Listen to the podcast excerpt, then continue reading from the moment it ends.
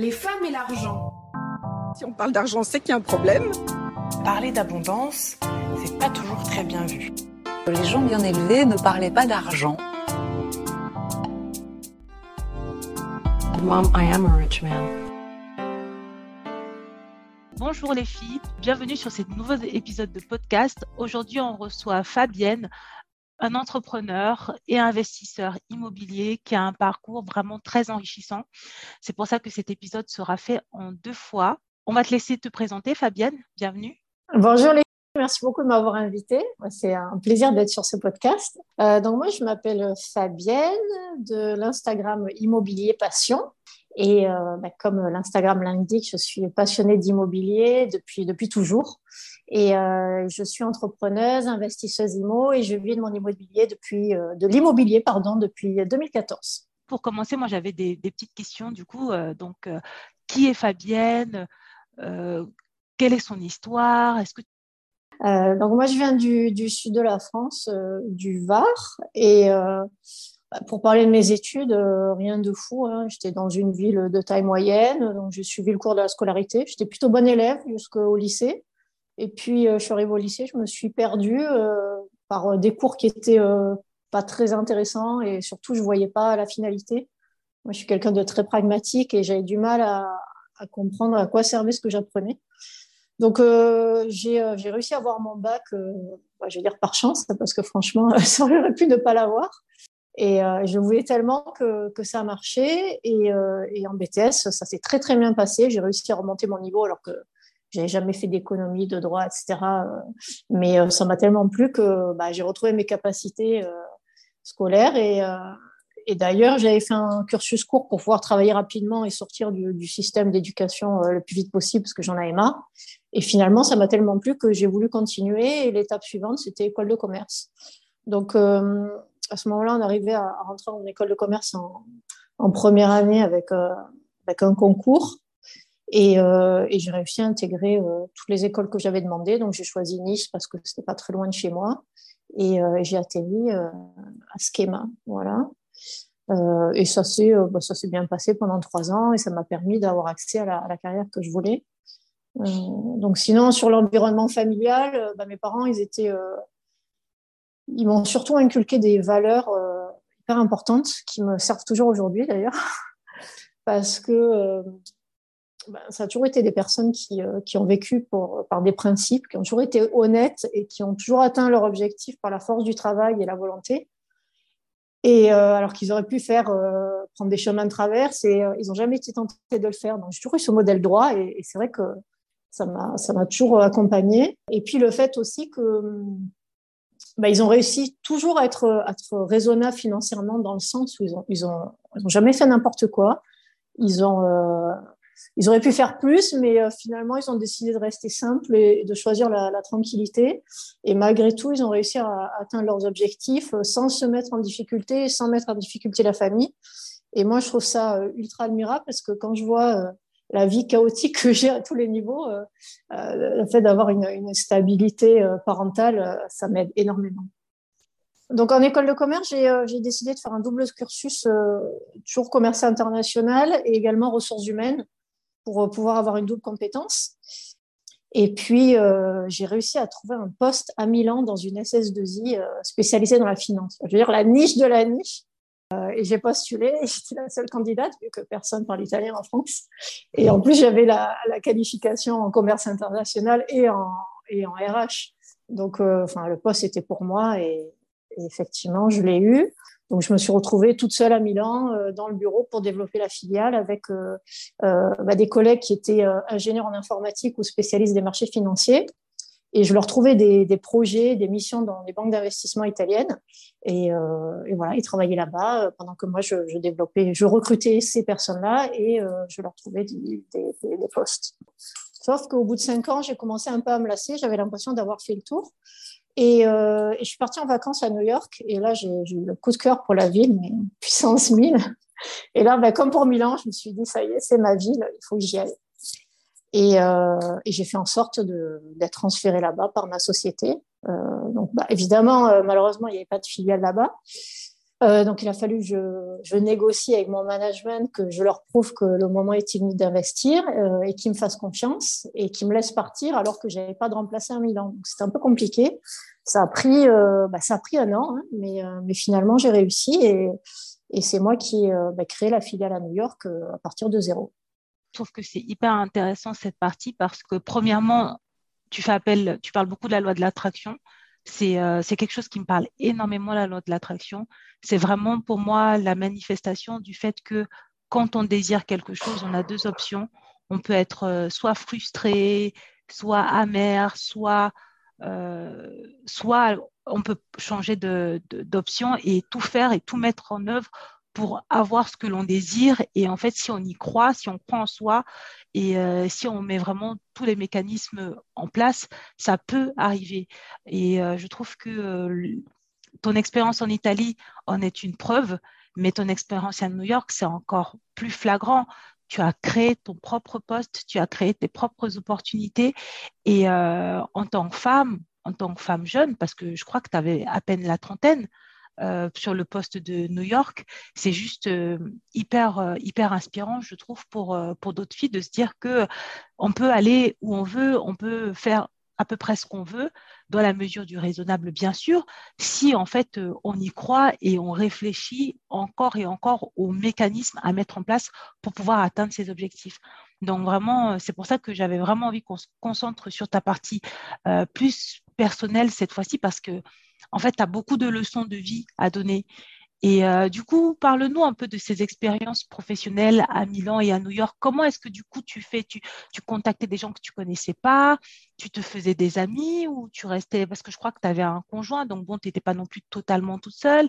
Euh, comment est-ce que tu as construit euh, ces deux carrières, si tu les comparais, quels sont les points positifs de l'un, de l'autre, les points négatifs? Est-ce que tu as eu des chocs? La dernière fois, tu nous as parlé de, la crise des subprimes. Est-ce que tu pourras développer? Enfin, j'ai tellement de questions et de sujets qui m'intéressent chez toi.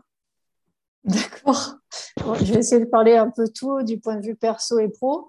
Euh, bah, après, il faut savoir que quand je suis arrivée à Milan, j'étais toute seule. Hein, j'avais pas de conjoint, donc euh, pendant cinq ans, euh, j'étais seule. Bah, au début, j'étais collègue avec bah, les personnes qui travaillaient avec moi. Euh, puis au fur et à mesure, j'ai rencontré des Français, des expats. Je me suis fait des amis italiens et euh, étrangers. Et au fur et à mesure, j'ai créé mon réseau. Mais c'est vrai que quand on est seul à l'étranger, on, se sent, ben, on est vraiment seul. C'est pas, c'est pas évident d'arriver, surtout quand on est une fille étrangère, se faire sa vie sur place. moi, le boulot, ça, ça prenait beaucoup de mon temps c'est une expérience humaine enrichissante parce que du coup, on, découvre des ressources en soi. Quand on a des soucis qu'on est entouré, c'est plus facile de les gérer que quand on est seul à l'étranger et que la famille est loin. C'est certain. Euh, après, du point de vue professionnel, c'était un sacré challenge dans les deux cas parce que, bah, surtout, enfin même pas surtout, mais déjà à Milan, euh, moi, je cumulais tous les handicaps. J'étais, euh, faut voir que sur, sur le marché du conseil en informatique pour les marchés financiers, les, les, euh, les, leaders, c'était euh, IBM, Accenture, KPMG, enfin les gros cabinets de conseil qui étaient locaux, italiens et qui avaient des, des, leviers politiques dans les banques. moi, je suis arrivée petite société étrangère, femme, jeune. Qu'est-ce qu'il y avait? Ben, Moi aussi étrangère. je suis arrivée dans le marché, c'était disruptif. Donc, euh, il a bien fallu que je trouve des, bah, façons de, vendre mes services. Et ça, c'était ultra intéressant du point de vue stratégique. Ça m'a, appris à mettre en place des, bah, leviers d'analyse et de stratégie pour pouvoir arriver à, vendre mes services, euh, quoi qu'il en soit. Donc ça, c'était intéressant. À New York, euh, bah, c'est pareil, quoi. C'était compliqué parce que, enfin, l'avantage de New York, c'est que tout le monde peut avoir sa chance, en fait. Parce que comme tout le monde est étranger, euh, tout le monde euh, arrive, doit faire son trou, finalement, euh, on est plus ou moins au même niveau. Et là-bas, ça se joue plus par rapport au réseau. Alors, j'avais réussi à intégrer le, réseau des éditeurs de logiciels et le réseau des Français qui a fait que bah, forcément, ça, ça a créé des connivences et, ça m'a aidé aussi à, vendre des services. Et ce qui est le challenge que j'ai eu aussi, c'est ça que je voulais en parler, c'est en tant que femme, parce que quand on fait du business, il y a la partie euh, vraiment premier niveau, c'est-à-dire euh, bon, bah, vendre ses services, faire un peu relationnel. Si on veut vraiment arriver à vendre davantage, il faut qu'on crée une relation avec les personnes. Mais dans l'informatique et la finance, la majeure partie des, dirigeants sont des hommes. Et quand vous êtes une femme et que vous êtes jeune, c'est hyper difficile d'arriver à trouver le positionnement qui fait que vous allez créer un, relationnel un peu plus évolué que, le pur rendez-vous dans la banque, sans vous faire draguer. Parce que ça, ça m'est arrivé à tous les coups. Hein. Et alors, euh, aller gérer, euh, moi, ça m'est arrivé avec euh, un partenaire avec lequel on travaillait. Le gars qui me drague, donc arriver à contenir ses, avances tout en gardant la relation commerciale et sans pouvoir m'en prévenir mon management de ce qui se passait. Parce que imaginez-vous que s'ils avaient su ce qui se passait, bah, ils auraient mis un gars à ma place et le problème était réglé. Hein. Et c'est vrai que ça, j'ai beaucoup souffert aussi de, bah, malheureusement, une situation qui est injuste avec, je voyais mes collègues euh, qui sortaient avec les clients, euh, qui allaient dans les festivals et tout. Et moi, je pouvais pas le faire parce que c'était, euh, c'était perçu comme quelque chose qui n'était pas acceptable, surtout en Italie avec les mentalités un peu arriérées, hein, il faut le dire. Donc voilà, pareil, il a fallu que je trouve des solutions pour quand même avancer. mais bon, encore une chose, ça fait, ça fait grandir. Sinon, euh, en Italie, c'est vrai que j'ai appris énormément de choses. Dans un pays où euh, bah, les process sont ce qu'ils sont, donc euh, évidemment, tout ne marche pas, au contraire. Et, et j'ai appris que, bah, quand, pareil, quand on veut vraiment quelque chose et qu'on se débrouille, on apprend à négocier et, et, on trouve des solutions pour faire en sorte que ça marche. Donc ça, c'était top parce que je savais que de toute façon, quoi que je fasse, j'arrivais toujours à partir du moment où j'essayais. Euh, à New York, ça a été un petit choc parce que malheureusement, ça marche pas du tout comme ça, mais pas du tout. Quoi. New York, euh, enfin, aux États-Unis, c'est process, process, process. Euh, si vous suivez les process, euh, vous pouvez vous en sortir. Il suffit que vous fassiez une erreur, euh, même de bonne volonté, là vous faites tuer.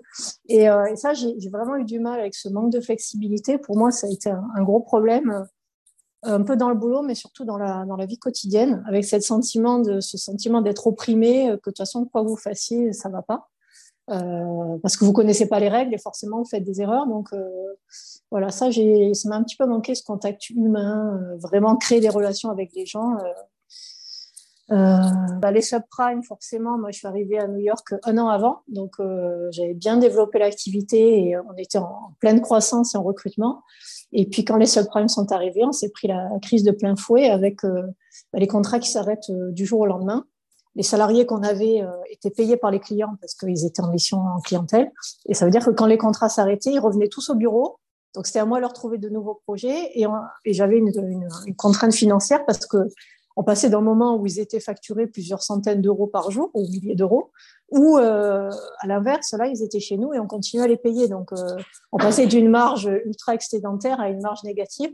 Et c'est vrai, pour le management, c'était assez lourd parce que moi, j'avais euh, tous les boss qui étaient à Paris, qui mettaient la pression, euh, ils me demandaient de, trouver d'autres missions pour eux. Mais quand euh, les subprimes sont arrivés aux États-Unis, tout s'est arrêté, quoi, vraiment du jour au lendemain. Donc j'ai dû trouver des solutions pour arriver quand même à, à trouver des nouveaux contrats, changer un petit peu le business model de la société pour aller sur plus du recrutement traditionnel du style middle office dans des banques plutôt que conseil. Et, euh, j'ai ciblé aussi les, les banques étrangères euh, qui n'avaient euh, pas encore complètement subi de plein fouet la crise des subprimes. Il restait encore un peu de budget. Donc ça m'a permis de tenir plus ou moins, mais, euh, mais ça a été violent parce que le, un des associés de la société qui était venu ouvrir la filiale avec moi était renvoyé à Paris bah, quasiment du jour au lendemain. on a dû licencier des gens. Donc ça, pour moi, humainement, euh, ça a été extrêmement difficile. Je pense que je pourrais pas être un bon dirigeant parce que je, suis incapable de faire ça. Euh, donc moi, il fallait j'ai mon énergie pour vendre des projets, mais en parallèle, il y avait des gens qui se faisaient licencier euh, et j'avais pas pu les sauver. Donc euh, ouais, c'était assez lourd euh, à vivre, surtout des profils vraiment très compétents qui avaient rien à se reprocher. Et puis, et puis bon, bah, malgré ça, c'est passé et j'ai réussi à remonter la filiale euh, au fur et à mesure. Après, voilà, après, c'est reparti très vite. Donc, euh, ça, c'était positif. Mais euh, pareil, ça m'a, ça m'a appris énormément de choses dans la, dans la gestion des problèmes. Et aussi devoir prendre des décisions, faire les choses sans avoir le titre de directrice. Mais de fait, comme j'étais la seule sur place et qu'on avait six heures de décalage horaire, il y a des fois où j'étais bien obligée de, faire des, choix euh, sans avoir la légitimité pour le faire. C'est-à-dire que si ça allait, ben, c'était normal, et puis si ça allait pas, euh, je m'en prenais pas la gueule. C'était absolument euh, parce que de toute façon, si la filiale fermait, euh, je retournais je ne sais où. Je sais même pas si j'avais un poste dans la société Donc pour moi, c'était une question de vie ou de mort. Je ne pouvais pas, la filiale ne pouvait pas fermer. Et c'est vrai que quand vous voulez quelque chose tellement fort, bah, les, les, solutions se mettent en place d'elles-mêmes. C'est même pas une, une stratégie de trouver des solutions. Moi, de toute façon, vous l'avez bien compris, je fonctionne comme ça. Euh, quand j'ai un objectif, euh, je veux tellement fort que ben, j'arrive à trouver des ressources en moi insoupçonnées pour, pour que ça se mette en place. Et, euh, et ça, c'est même pas une question d'analyse ou de stratégie parce que c'est encore au-delà en fait. C'est euh, voilà, je, suis mon instinct, je m'écoute et, j'y vais. C'est pour ça que quand on parle de, de mettre en place ses objectifs sur l'année, créer sa vie de rêve et tout, ben moi, j'arrive pas à le faire parce que pour moi, c'est abstrait. J'arrive pas à, planifier les choses. Moi, c'est euh, c'est comme euh, quand euh, vous êtes médium, vous avez un flash qui vous arrive, ben moi, ça me tombe dessus. Euh, voilà, c'est ça que je veux. Je m'en fous que ça soit une échéance à une semaine ou à trois ans. Euh, je fais en sorte que ça se fasse et puis, et puis c'est tout. D'ailleurs, moi, j'avais une question. Euh, du coup, il y avait des gens que tu ne pouvais pas sauver parce qu'il y avait la crise des subprimes. C'était compliqué. Du coup, le marché new-yorkais euh, du consulting est quand même un peu différent du marché milanais, et en plus, tu as eu la, crise des subprimes. Est-ce que pendant cette crise, c'est toi-même qui as dû annoncer en tant que responsable des ressources humaines le départ des gens ou c'était quelqu'un d'autre? Euh, Non, c'était pas moi. En fait, on avait, on avait recruté, on avait fait, fait venir une, une DRH de Paris et, euh, et, en fait, ils ont, ils ont fait venir un des associés de Paris pour annoncer les licenciements. Et euh, du coup, euh, comment tu faisais pour tenir Moi, je sais que par exemple, pour tenir la pression, je fais beaucoup de sport. Je crois que toi aussi. Mais qu'est-ce que tu avais mis Quels sont les, mécanismes que tu avais mis en place pour pouvoir tenir et atteindre tous tes objectifs, c'est-à-dire que d'être au top sur le plan professionnel, d'être au top sur le plan professionnel en chiffres aussi, c'est-à-dire qu'il ne suffit pas juste d'être là, mais d'apporter des résultats, de tenir la pression, euh, d'avoir, de tenir aussi un couple, une famille peut-être. Comment tu faisais pour euh, être au top sur tous les fronts? Ou est-ce que des fois, bah, tu n'y arrivais pas? Bah, C'est vrai que j'ai fait le switch au sport parce que je me suis rendu compte que c'était devenu vital hein, pour euh, préserver mon mental. J'avais vraiment trop de pression euh, bah, pendant les subprimes et puis aussi après parce qu'il a fallu tout reconstruire. Et euh, j'avais une salle de gym dans mon immeuble donc, euh, au moins trois fois par semaine, je me levais à 6 heures du matin. Je, je faisais mes exercices, je répondais aux mails. Euh, voilà, pendant quasiment deux heures, j'étais à la salle et après, j'allais bosser. Donc, ça, ça m'a beaucoup aidé parce que ça me permettait d'attaquer de, la journée sereinement. Bon, après, j'adorais mon boulot. Moi, j'aime bien le challenge. Donc, c'est sûr que ça, ça me ça motivait aussi. Et après, le soir, je sortais. Donc, c'est vraiment la vie new-yorkaise. Work hard, play hard. Mais à son paroxysme. Euh, euh, donc ça, ça m'a, ça m'a aidé. Après, vie de famille, j'en avais pas. J'avais juste, j'étais en couple, donc euh, ça va. Euh, c'était pas, moi, je faisais mes journées. Après, je rentrais le soir, on sortait, voilà.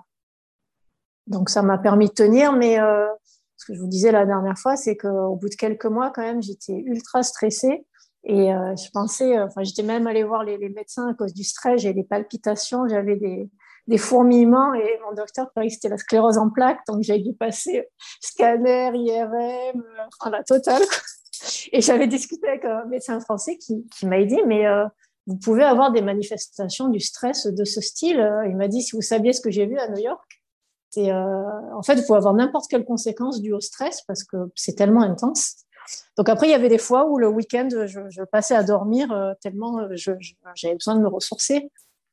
D'accord, donc vraiment, on peut dire que tout ça a un prix et le prix de, l'atteinte de toutes ces ambitions, c'est quand même le stress.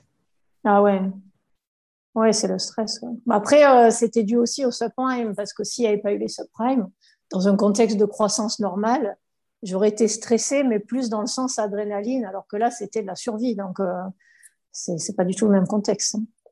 Bah après, quand euh, la filiale a recommencé à, à se, redévelopper. J'ai atteint, j'ai dépassé les niveaux précédents. Euh, moi, je voulais avoir le poste de directrice de filiale parce que comme le directeur avait été renvoyé à Paris, forcément, il était plus sur place. Mais ils n'avaient pas voulu lui enlever le titre parce que forcément, euh, non seulement il avait ramené avec sa famille, et en plus, euh, s'il lui enlevait le titre, euh, voilà, ça, ça aurait été un peu trop. Donc, on était un peu en situation comme ça où moi, je faisais le boulot et lui, il avait le, la légitimité.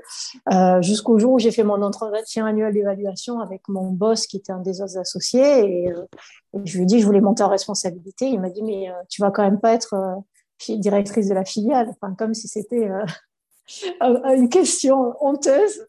Et là, j'ai compris que, bon, euh, dans la société, ma, ma, croissance était compromise. Donc ça, ça a été le premier épisode, vraiment, je me suis dit, avec tout ce que j'ai fait, là, j'ai donné de ma personne, j'ai failli tomber malade pour eux. Et, et on me dit qu'en gros, j'arriverai jamais à être directrice, alors que c'est moi qui ai créé, qui ai eu l'idée, qui ai construit, géré la filiale. Euh, mais euh, bon, après, j'avais conscience quand même du privilège de ma fonction. Et comme j'adorais mon boulot, euh, j'ai commencé un peu à regarder à droite à gauche et j'ai vu qu'il n'y avait pas forcément d'autres options qui étaient meilleures pour moi. Donc, j'ai, décidé de rester. Et en fait, ce qui s'est passé, c'est que il y a une, des, personnes de la société qui était très appréciée, qui a demandé un poste de direction sous. Bah, sinon, il, il allait démissionner et le seul poste qui était vacant c'était à New York. Donc euh, pour pas pour pas qu'il parte parce qu'ils en avaient trop besoin, ils ont accepté de lui donner le rôle de New York et pour me faire avaler la pilule, euh, ils nous ont vendu qu'on allait être co-directeur de la filiale.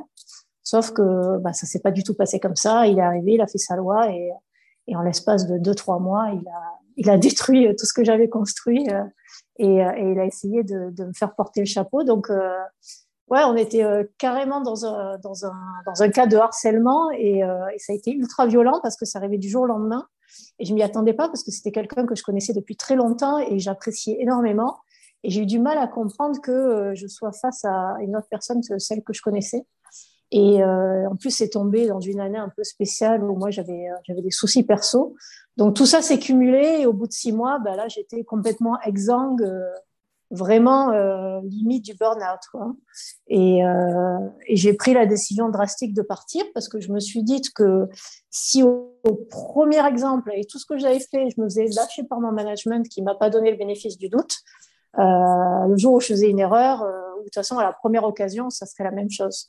Donc j'ai décidé de, de, de partir euh, par moi-même et j'ai mis six mois pour euh, construire ma stratégie de sortie pour pouvoir avoir un peu d'épargne et euh, pouvoir créer mon business euh, de mon côté. Mais de toute façon, je me suis rendu compte que même si euh, ils se rendaient compte que les problèmes ne venaient pas de moi, pour moi, c'était trop tard. Quand enfin, moi, je suis comme ça. Quand il y a trahison, je peux pas, je peux pas pardonner. C'est trop. et voilà. Et je suis partie bah, comme ça. oui, du jour au lendemain. En fait, je suis partie en vacances à Noël et j'ai appelé mon boss pour lui dire que je revenais pas ah ouais, ouais, c'est ça. Et, et, le gars qui m'avait euh, qui m'avait gâché la vie, je l'ai envoyé en mission au Canada pendant un an, loin de sa famille. Donc euh, voilà, c'est pas sympa de dire ça, mais je me suis vengée. C'est super intéressant du coup euh, ce que tu dis là et ton parcours, c'est que on comprend quand même que en fait dans une entreprise, après je pense que qu'on soit homme femme, c'est pas forcément ça qui compte, mais on peut tout bien faire on peut tout donner, on peut vraiment être au top du top, mais il y a des fois, ça suffit pas en fait. Tu, on te, te donne pas cette crédibilité-là que l'on peut t'accorder, soit elle n'est que temporaire, soit elle n'est même jamais acquise. Et en fait, euh, cette sécurité-là, euh, psychologique, en fait, finalement, dans certaines boîtes, tu ne l'as jamais. Là, euh, moi, quand j'entends que tu as construit la filiale, tu étais là pendant les subprimes, et au bout de six ans, on envoie quelqu'un qu'on te dit de, avec qui tu vas soi-disant travailler, mais qui quelque part est là pour te diriger. Et en plus, apparemment, tu, disais que euh, il, te, avait détruit tout ce que tu avais fait. Donc, en plus, c'est comme si on n'avait pas la valeur de ton, travail. C'est quand même très, très démotivant, je trouve. C'est dingue que, enfin, en tout cas, je comprends que tu aies fait une stratégie de, sortie, mais je ne sais même pas si moi, j'aurais pu tenir six mois encore pour faire euh, une stratégie. J'avais jamais fait de stratégie d'ailleurs dans ma tête de sortie. Et euh, est-ce que tu, enfin, est-ce que tu peux nous en dire plus sur cette stratégie? Parce que moi, en tout cas, j'aurais bien aimé, je pense, dans certaines situations, préparer une stratégie. Comment tu as fait? C'était en quoi consistait ta stratégie? Et euh, Ouais, bah, juste pour, pour revenir sur ce que tu disais, parce que je pense que c'est intéressant pour les personnes qui travaillent dans des sociétés. Il y a, il y a plusieurs façons de, de, se préserver, de préserver sa croissance dans la société. Bah, le premier, c'est faire son travail correctement et, et prendre des risques et être apprécié. Donc ça, c'est vraiment euh, la base. Euh, la deuxième, c'est euh, avoir une stratégie politique où vous faites en sorte d'avoir l'appui en interne des personnes qui comptent. Et le troisième, bah, c'est aussi un facteur chance parce que moi, si vous voulez, j'aurais pu rester dans la société en, activant le levier politique parce qu'il y avait encore un dirigeant dans la société qui, qui avait du poids et, qui me faisait confiance. Et je savais que si je lui avais parlé, les choses auraient été différentes. Mais à partir du moment où j'ai vu que mon boss me lâchait euh, et qui manquait de discernement, il n'a pas été capable en tant que dirigeant de voir d'où venait le problème, j'ai perdu, euh, comment dire, j'ai perdu l'estime que j'avais en lui. Et pour moi, ça a été le, le, le, le déclic que je ne pouvais pas rester. Voilà. Pour moi, euh, par rapport à mes valeurs, c'était plus possible. Euh, voilà, donc c'est quand même bien à savoir qu'il y, a plusieurs niveaux pour s'en sortir, mais c'est vrai que malheureusement parfois vous pouvez. Euh, enfin moi, si j'avais pas eu cet appui de la dernière personne pour rester, bah oui, j'aurais pu aussi partir. Enfin, mais parfois, il y a des choses que vous avez beau tout bien faire, parfois vous n'êtes pas maître de votre destin dans les sociétés. donc ça, c'est évident. Euh, alors concernant la stratégie de sortie, euh, bah, alors ce qui s'est passé, c'est qu'au bout de six mois, finalement, euh, bon, la personne, comme elle faisait n'importe quoi, elle faisait tellement d'erreurs qu'à un moment donné, ça s'est su. Moi, j'ai bien communiqué, j'ai bien fait comprendre que moi, euh, ma ligne de conduite restait la même et que le problème venait pas de moi. Donc les gens ont commencé à se rendre compte au fur et à mesure, hein, même si ça a pris du temps. Euh, et donc, euh, comme j'avais décidé de partir, moi j'avais besoin d'épargne parce que, bon, on en parlera dans le deuxième épisode, mais j'avais mis toute mon épargne dans un bien immobilier, donc là j'avais zéro et en plus j'avais plus de commission qui était une grosse partie de mon salaire, parce qu'à cause de cette personne qui avait rejoint la filiale, on avait des objectifs énormes euh, vu qu'il avait un gros salaire, et ils étaient inatteignables vu qu'il faisait rien pour qu'on les atteigne. Donc là, c'était vraiment la, double peine, et donc euh, j'avais euh, zéro épargne et zéro variable. Donc ce que j'ai fait, c'est que j'ai, ben, pareil, loi de l'attraction. je me suis dit de toute façon, je peux pas partir sans épargne parce que sinon, je n'ai pas de quoi redémarrer. Euh, j'ai réussi à, à, trouver un moyen de convaincre mon boss euh, de trouver des autres critères d'attribution du variable. Euh, parce que j'ai réussi à ouvrir, je crois, euh, cinq nouveaux comptes euh, en six mois, ce qui est ultra dur, hein, parce que bon, une fois que moi j'avais déjà euh, développé bien le business dans les hedge funds, les banques d'investissement, donc il restait pas grand chose, mais il y avait des comptes où j'ai jamais réussi à, à signer depuis des années. Et là, comme par hasard, quand j'en avais vraiment besoin, ben, j'ai réussi à, ouvrir ces comptes. Enfin, euh, l'avenir s'est éclairci pour moi. Et je lui dit, attends, euh, là, j'ai X nouveaux contrats, Y nouveaux recrutements.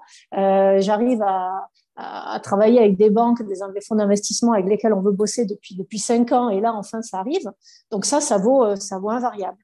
Et euh, j'ai réussi à le convaincre, donc euh, ça m'a permis de partir avec quelque chose. Alors c'était rien hein, comparé aux variables que j'avais avant, mais c'était suffisant pour avoir un minimum de fonds de roulement pour, euh, pour démarrer mon nouveau business. Et du coup, euh, la stratégie, donc tu, as, tu pars à Noël, tu dis ciao, euh, et tu fais quoi? Qu'est-ce que tu avais prévu faire? Qu'est-ce que, qu'est-ce qui, Quelle était l'autre partie de la stratégie euh, de, de, Fabienne? Bah, J'avais L'avantage, c'est que euh, j'étais salariée, mais j'avais un rôle entrepreneurial. Donc c'est vrai que retrouver ça dans une société, je me suis dit que c'était quasiment impossible. Euh, j'ai passé des entretiens dans des cabinets de recrutement, et en fait on me disait oui oui tu peux avoir le salaire que tu veux, mais si tu apportes tel chiffre d'affaires.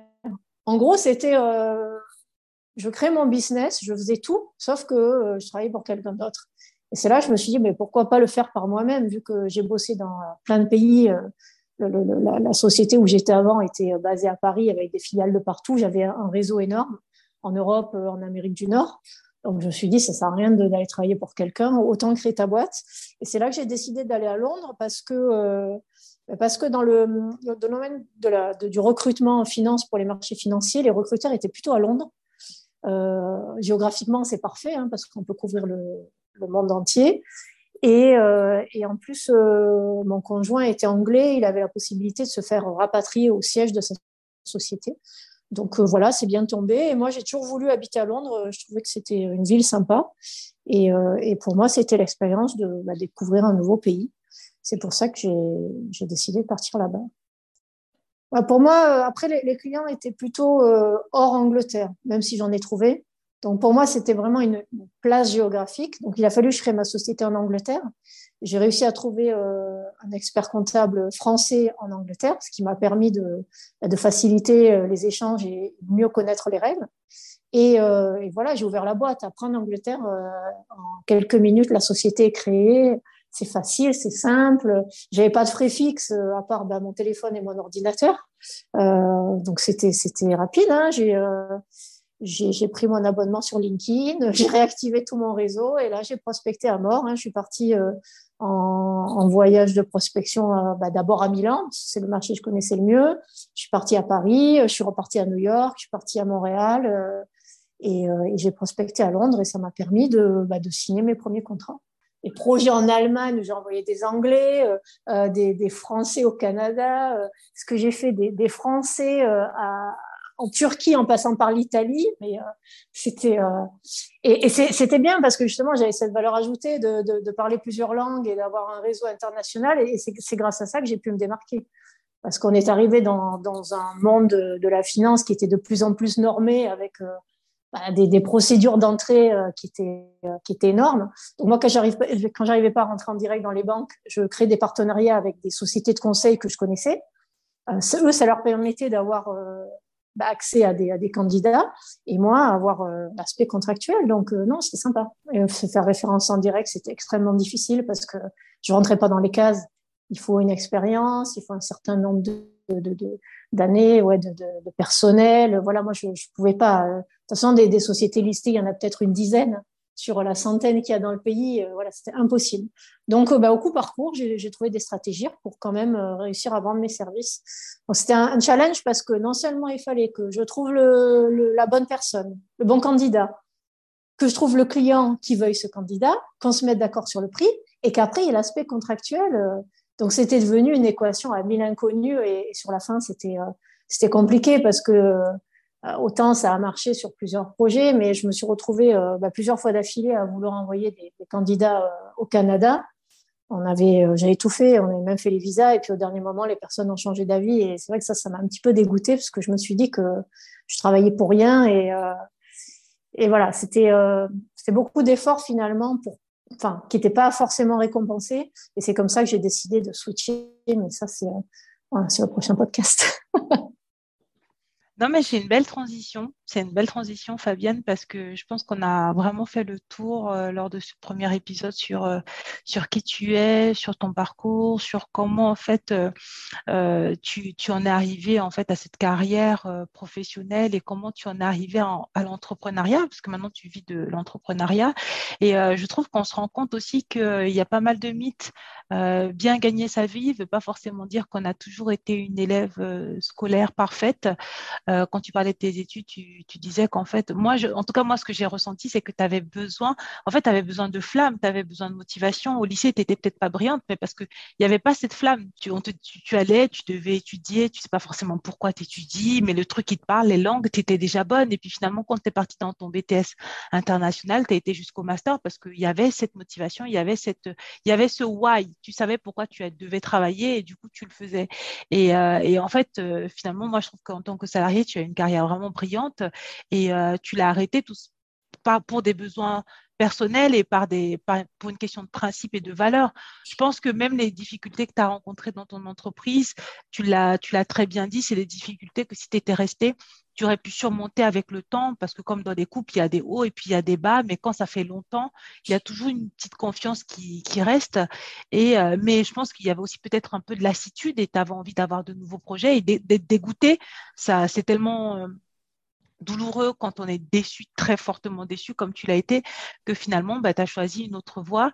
Et, euh, et euh, cette autre voie-là t'a permis, je pense, d'aller vers celle que tu es vraiment, qui est l'entrepreneuriat, mais peut-être que c'était pas la bonne manière. Peut-être que euh, tu faisais de l'entrepreneuriat, mais c'était pas les, le consulting international, c'était peut-être trop d'énergie, toute seule, c'était peut-être trop plus compliqué que peut-être que l'immobilier, ça te, ça te convient mieux.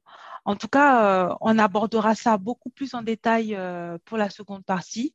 Pour cette première partie, je te remercie de ce partage. Je ne sais pas si tu veux ajouter quelque chose. Merci. Euh, non, non, je suis ravie d'avoir discuté avec. Merci d'avoir écouté ce podcast. Si tu l'as apprécié, n'hésite pas à le partager à ton entourage. Si tu souhaites me soutenir, laisse-moi 5 étoiles sur les plateformes de diffusion et viens me parler, cela me fera très plaisir. Pose-moi des questions, laisse-moi des commentaires, ainsi j'aborderai des thématiques qui te concerne directement. Tu peux me retrouver sur mon site web, Instagram, ainsi que toutes les semaines via ma newsletter. Au plaisir de te retrouver pour de nouveaux épisodes. À bientôt. Bisous.